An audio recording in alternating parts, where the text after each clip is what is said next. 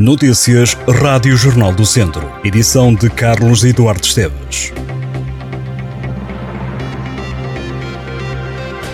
Os acidentes com tratores agrícolas fizeram o ano passado no distrito de Viseu três vítimas mortais.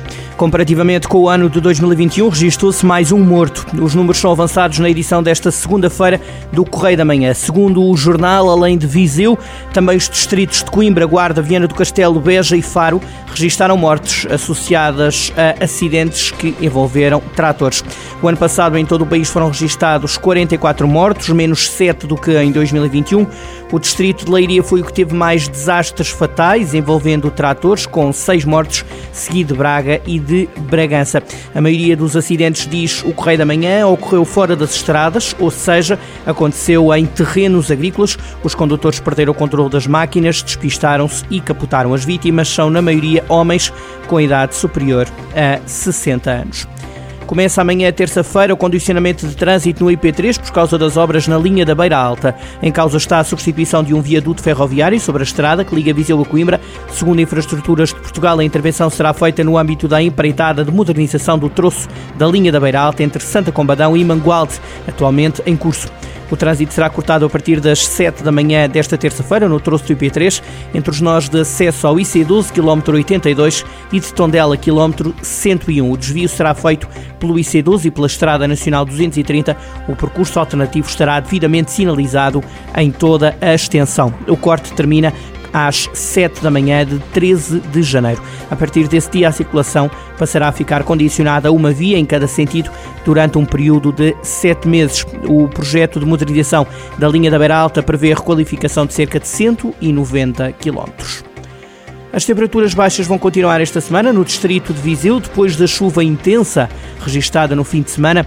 A região pode contar novamente com previsões de céu limpo e nublado, mas segundo o Instituto Português do Mar e da Atmosfera, a precipitação regressa já amanhã, terça-feira, e volta acompanhada de uma ligeira subida da temperatura máxima, mas a chuva será de pouca dura porque apenas ficará na região até amanhã de quarta-feira.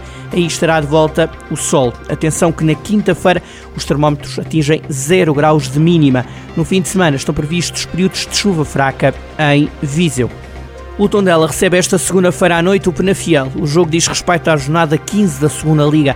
E para este encontro, o treinador do Tondela, Tosé Marreco, não espera qualquer tipo de facilidades e diz mesmo que o Tondela terá que estar a um nível altíssimo para bater o adversário. O técnico prometeu um Tondela em busca dos três pontos e conta com o apoio dos adeptos. Este será o último desafio da 15ª jornada e à partida para o jogo, o Tondela está em vantagem, os tondelenses têm mais um ponto do que o Penafiel. Foram poucas as vezes que Tondela e Penafiel se defrontaram. Houve apenas seis jogos entre os dois clubes. O Tondela Penafiel será apitado por Rui Costa, que vai ser auxiliado por João Bessa Silva e Carlos Martins. No handball, a equipa feminina da Academia de São Pedro do Sul está nos oitavos de final da Taça de Portugal. As sampedrenses foram até Gaifães, no Conselho da Maia, derrotar a equipa de Santa Joana por 19-35. Ao intervalo, a Academia de Handball de São Pedro do Sul ganhava já com 10 golos de vantagem. Entretanto, a equipa já conhece o adversário dos oitavos de final.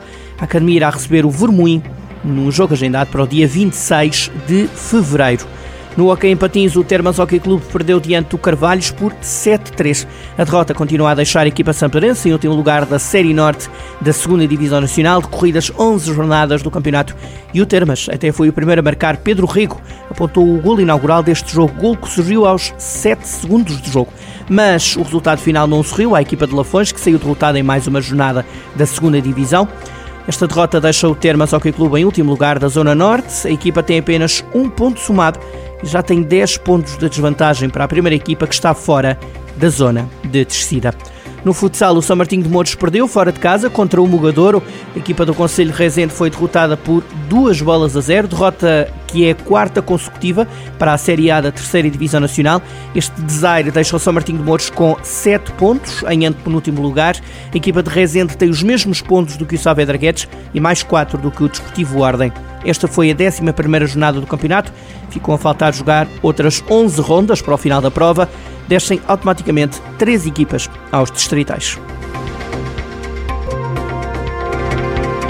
Estas e outras notícias em jornaldocentro.pt.